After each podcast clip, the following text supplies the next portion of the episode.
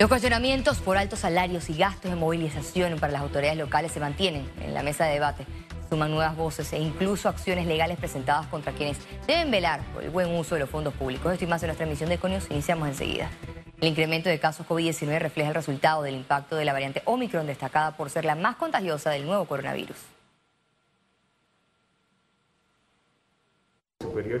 El científico Eduardo Ortega Barría advirtió que Omicron va en la dirección de convertirse en una enfermedad endémica, así como el dengue y la influenza. Recordemos que una endemia no significa otra cosa que el comportamiento predecible de un organismo en donde se presenta un número de casos determinado eh, y que tiene un canal superior y un canal inferior que nos permite darle seguimiento y ocasionalmente se sale de esos canales. Definitivamente todavía es prematuro para, para aseverar que estamos en, en una etapa endémica de la, de, de la pandemia. Aún estamos luchando con los embates de un virus que tiene un alto nivel de contagio. Expertos han vaticinado que en marzo de este año el 50% de la población mundial va a estar expuesta a Omicron. Eso significa que va a haber un refuerzo de la inmunidad vacunal, que vamos a tener una mejor respuesta inmune y eso puede ser el inicio de la endemia. Y ante esa situación nosotros todavía tenemos que continuar manteniendo las mismas medidas de seguridad para no ser contagiados. Solo en 24 horas, del miércoles al jueves de esta semana, se registró un incremento de hospitalizados de 25% en la unidad de cuidados intensivos. Ortega Barría hizo una radiografía de la cuarta ola de contagios y el comportamiento de Omicron, que es de 50 a 60% más leve comparado a Delta, pero con mayor transmisibilidad. Primero vemos un incremento de casos vemos poca hospitalización y poca admisión a terapia intensiva, pero sabemos que ese es un indicador retrasado, ese es un indicador que aparece dos o tres semanas después de que la ola ha comenzado. En Panamá, de las 71 personas recluidas en la unidad de cuidados intensivos, entre el 85 al 90% son no vacunados contra la COVID-19. Félix Antonio Chávez, Econius.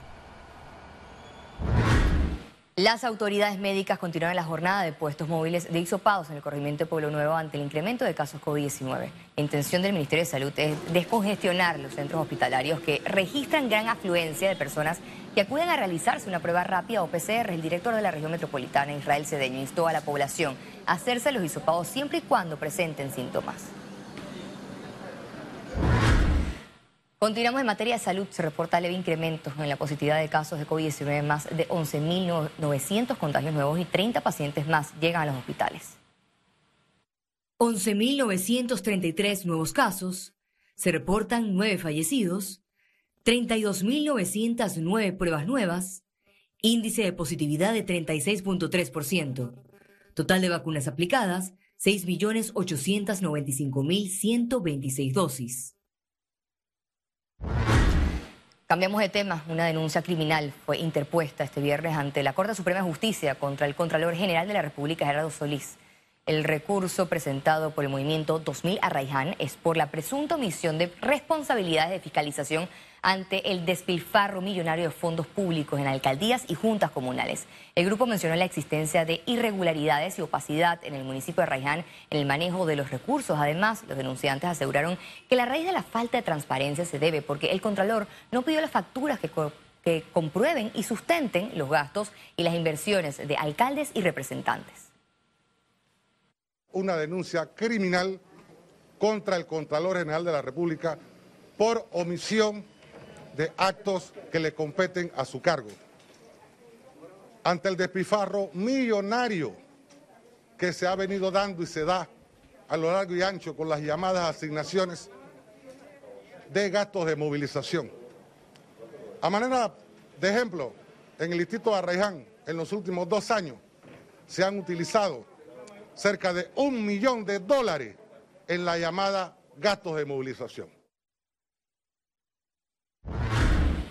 En continuidad a este tema, ante el escándalo por los gastos de movilización e ingresos de representantes y alcaldes, el exmagistrado de la Corte Suprema de Justicia, Adán Arnulfo Arjona, manifestó que la labor fiscalizadora de los recursos recae sobre la Contraloría General de la República.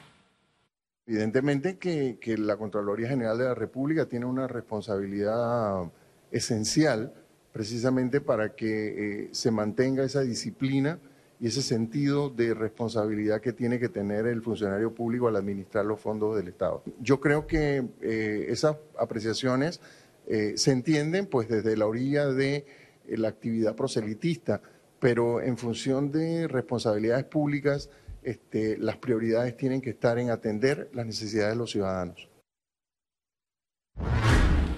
El defensor del pueblo, Eduardo Leblanc, presentó una denuncia contra la empresa Urbalia por supuestos daños ambientales. A su llegada a la Procuraduría de la Nación, Leblanc manifestó que la empresa señalada tiene más de 80 procesos administrativos por irregularidades que podrían afectar la salud pública del Distrito Capital y la cuenca del Canal de Panamá. Mencionó algunos hechos recientes que servirán de pruebas para la Fiscalía, como el incendio en el vertedero Cerro Patacón.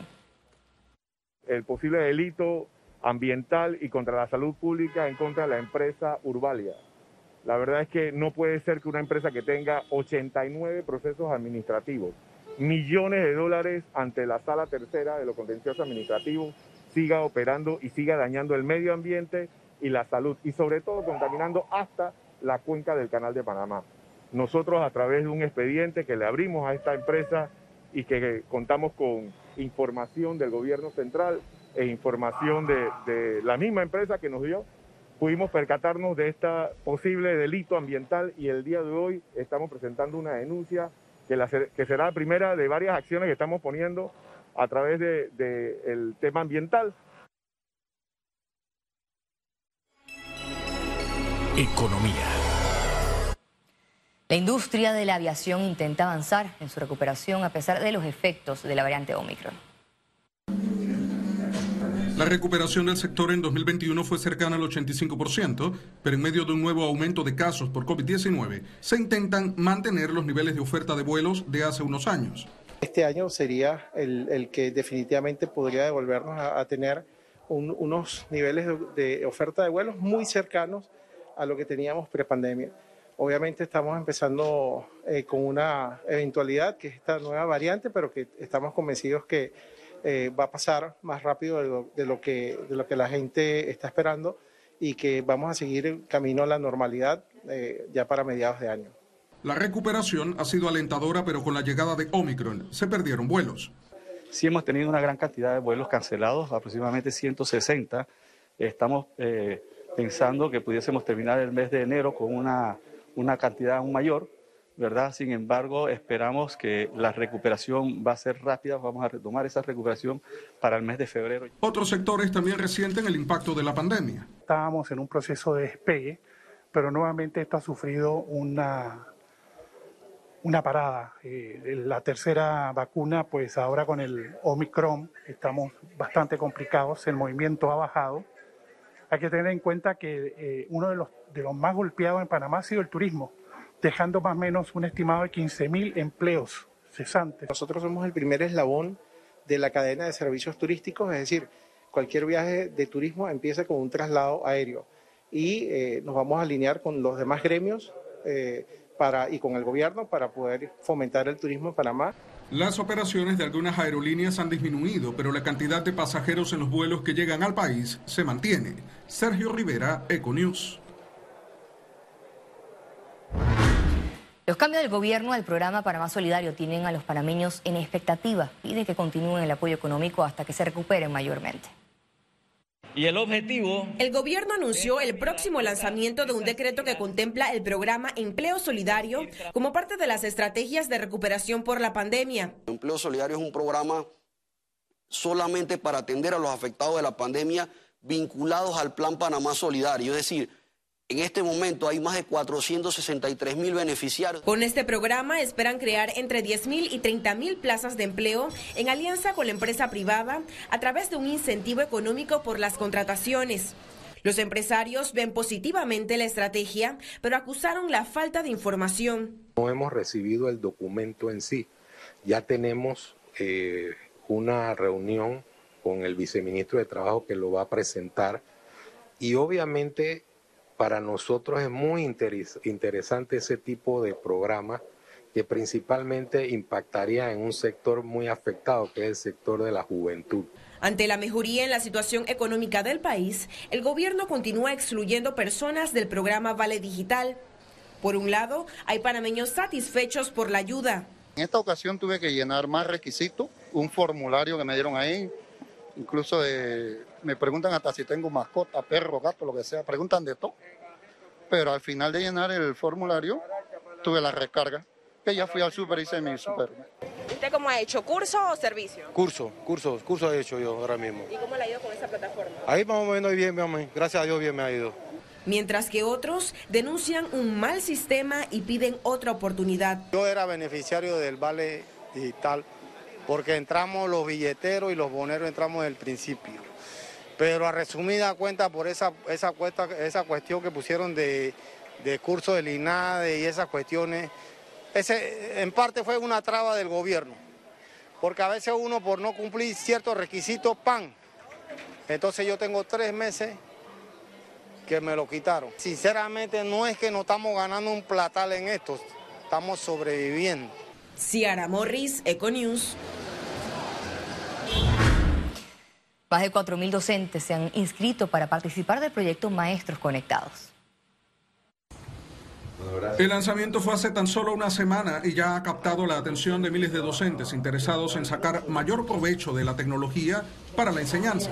Son cuatro semanas, 80 horas de cursos, son tres profesores muy reconocidos, españoles, peruanos y argentinos, muy reconocidos académicos eh, de, universidades muy, muy reconocidas, que lo que hacen es enseñan al docente a utilizar estas herramientas quitar ese miedo eh, y convertir a esta educación a distancia en un aula de clase.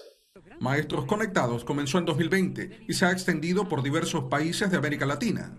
Ya tenemos 4.200 inscriptos. Nuestra ambición es llegar a todos los docentes. En Bolivia hemos certificado a 140.000 docentes y hay 150.000 en total. ¿Por qué no lo podemos hacer en Panamá? El gerente general de Tigo Panamá, Marcelo Benítez, indica que se satisfacen algunas necesidades con esta iniciativa. Como una respuesta a la necesidad del docente de poder aprender de herramientas tecnológicas para poder continuar con su labor educativa. Y también complementar esas herramientas, ese conocimiento de herramientas tecnológicas con herramientas psicopedagógicas para mantener la atención del alumno y poder transmitir el contenido de manera eficiente. Las capacitaciones comienzan el 24 de enero con el apoyo de UNICEF y el Ministerio de Educación. Sergio Rivera, Econews. Panamá fue reconocido en España como destino destacado para el turismo de reuniones. En el marco de la Feria Internacional de Turismo celebrada en Madrid, el país también fue premiado por el Circuito Panamá Indígena en los premios excelencias turísticas. Se trata de los eventos más importantes en el mundo y la primera que reúne cada año a los profesionales de la industria y que cobra mayor relevancia tras dos años de pandemia. Panamá recibió en el marco de la feria dos galardones importantes. Uno eh, es el de excelencias turísticas por lo que es todo lo que es la, la propuesta de Panamá indígena, es mostrando su cosmovisión y las tradiciones de los siete pueblos indígenas de acuerdo al Plan Maestro de Turismo y recibimos un premio eh, con respecto a ser un país innovador en lo que es la promoción y el compromiso del turismo de reuniones e incentivos. Y al regreso, internacionales. Quédese con nosotros, ya volvemos.